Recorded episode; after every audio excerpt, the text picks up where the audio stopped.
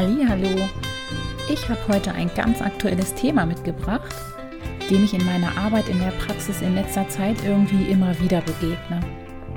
Und deswegen habe ich gedacht, mache ich daraus heute eine Podcast-Folge. Kennst du das auch? Du ernährst dich eigentlich richtig gut und auch sehr gesund, achtest darauf, was du isst, wann du isst. Und das klappt an sich dann ja auch ganz gut.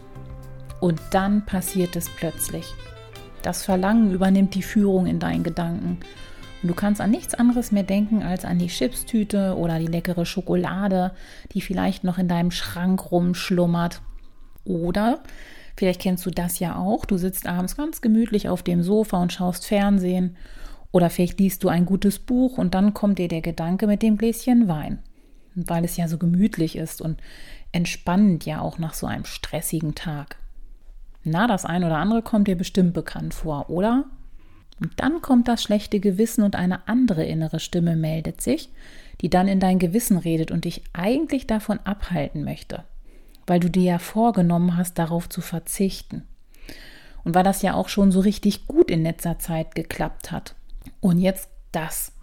Eigentlich willst du weder Schokolade oder Chips essen, noch ein Glas Wein trinken.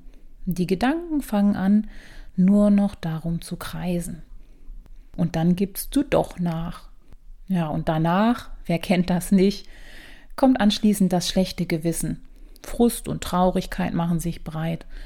Und der innere Kritiker, so nenne ich das immer, meldet sich zu Wort mit negativen Gedanken wie, äh, na toll, jetzt ist alles, was ich vorher verzichtet habe, kaputt.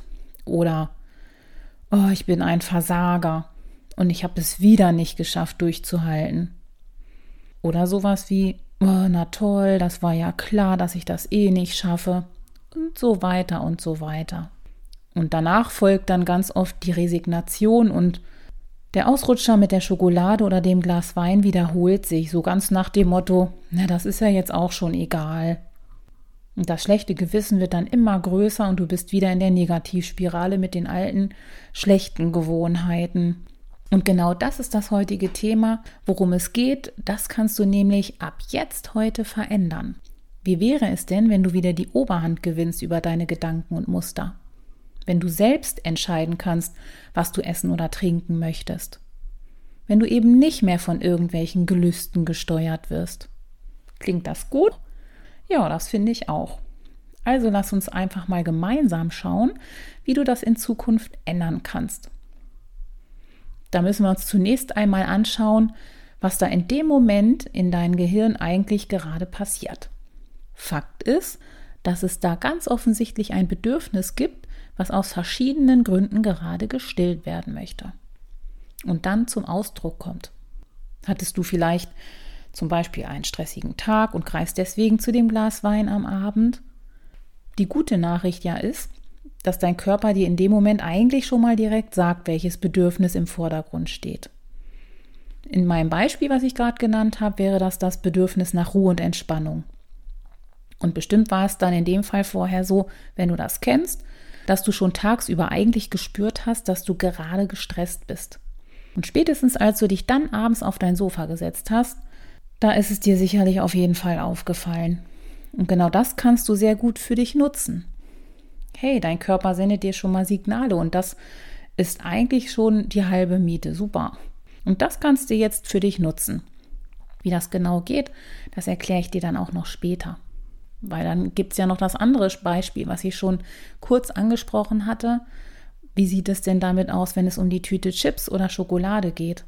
Da ist es ja nämlich erfahrungsgemäß eher oft so, dass du gar nicht so genau weißt, warum das plötzlich in deinen Gedanken auftaucht und warum du irgendwann an nichts anderes mehr denken kannst oder plötzlich Heißhunger bekommst. Und obwohl du dir fest vorgenommen hast, standhaft zu bleiben, fällt es dir immer schwerer und irgendwann hältst du es nicht mehr aus und gehst doch zum Schrank und bedienst dich. Ja, und auch das bleibt dann meistens natürlich nicht unkommentiert von den inneren Stimmen. Da meldet sich wieder das schlechte Gewissen zu Wort. Du bist traurig und vielleicht auch frustriert, weil du nicht widerstehen konntest und eigentlich gar nicht so genau weißt, warum du das überhaupt gemacht hast. Machst du dich dann auch immer selber klein und schimpfst mit dir, bist traurig und weißt nicht, wie du das jemals ändern kannst? Jetzt ist es an der Zeit, einmal darauf zu schauen, warum das passiert ist. Zunächst solltest du erstmal das Naheliegende checken und schauen, ob es vielleicht daran gelegen hat, dass du tagsüber zu wenig gegessen hast. Dann kann es nämlich abends schnell passieren, dass du Heißhunger bekommst und der Körper dann auch auf die schnell verfügbaren Kalorien, nämlich Kohlenhydrate in Form von Chips oder Schokolade zugreifen willst. Und in dem Fall kannst du beim nächsten Mal, wenn dir das wieder passiert, direkt gegensteuern und etwas anderes, gesünderes essen. Meistens verschwindet dann auch der Heißhunger und alles ist wieder okay. Wenn es das aber nicht ist, solltest du schauen, ob es einen anderen Grund gibt, der für Heißhunger sorgt.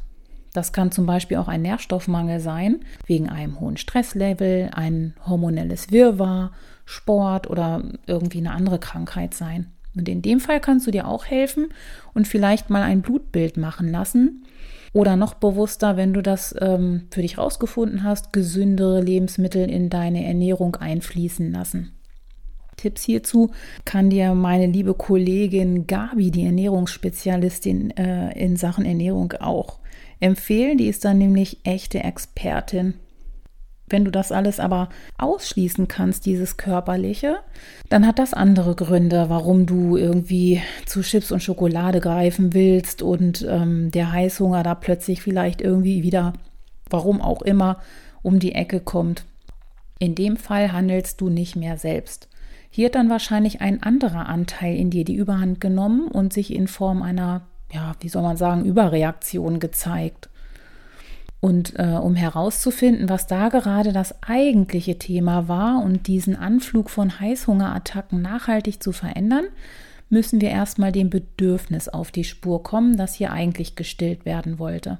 Meistens ist das gar nicht so leicht herauszufinden, wie bei meinem Beispiel mit dem Glas Wein zur Entspannung abends auf dem Sofa. Heißhunger kann auch verschiedene Gründe haben. Oft ist es eigentlich sogenannter emotionaler Hunger das Bedürfnis nach Liebe und Geborgenheit, aber manchmal ist das auch die Wut, die du dir nicht erlaubst und sich dann als Heißhunger zeigt, um trotzdem ja gesehen zu werden. Und manchmal ist es auch die Traurigkeit, die du nicht spüren möchtest oder wegdrücken möchtest oder dich davon ablenken willst, die nicht sein soll.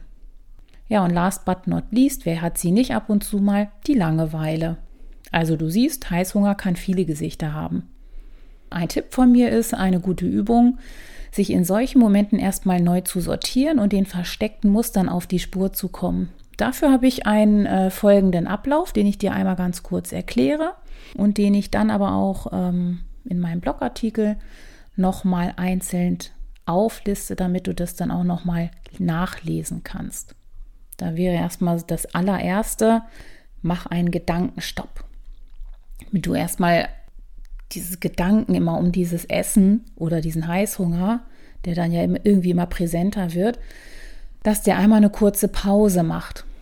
Und wie die, dieser Gedankenstopp funktioniert, haben wir auch in unserem Bestform YouTube-Kanal eine ganz coole Übung.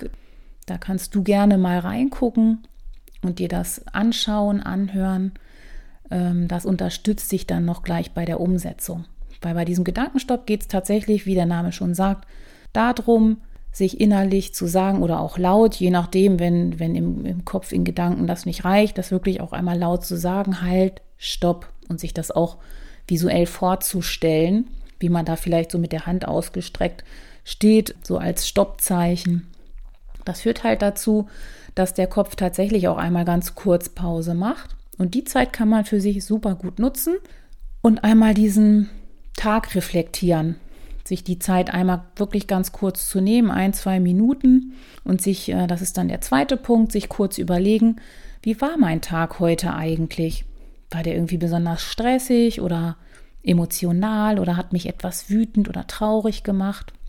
Spür da einfach einmal einen kurzen Moment in dich hinein, was da so hochkommt und ähm, ja, schreib das einmal auf. Und dann mal drauf zu gucken, das ist dann Punkt 3. Was war das denn da eigentlich? Das gar nicht jetzt erstmal so direkt noch zu hinterfragen und lösen zu wollen. Das kann man später machen. Jetzt geht es ja erstmal darum, im Moment erstmal da aus dieser Gedankenschleife rauszukommen und was positiv zu verändern.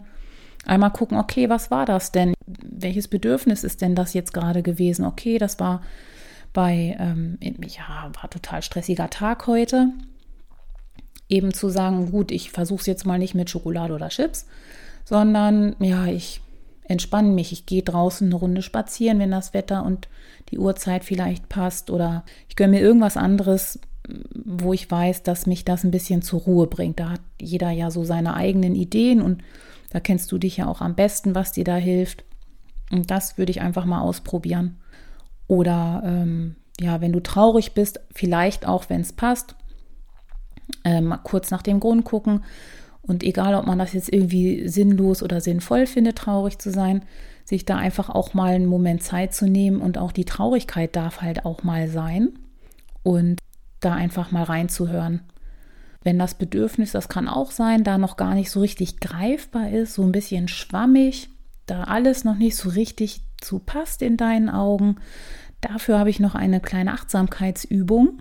Da geht es dann nochmal darum, so ein bisschen ja, mit einer Meditation alle anderen Sachen ein bisschen auszuschalten und da mal drauf zu gucken, ganz bewusst, was zeigt sich dann und ja, diesen Anteil auch bewusst wahrnehmen zu können und zu akzeptieren, dass der auch gerade besondere Aufmerksamkeit braucht und das nicht weghaben wollen, das führt halt leider oft dazu, wenn man sich etwas verbietet, dass man das dann ja viel mehr hat und macht, als man eigentlich wollte. Ja, der sechste Schritt wäre dann zukunftsorientiert, dass du da anfängst, gut für dich zu sorgen und dir Gutes tun für diesen einzelnen Anteil, der da vielleicht gerade auch einmal besondere Aufmerksamkeit braucht.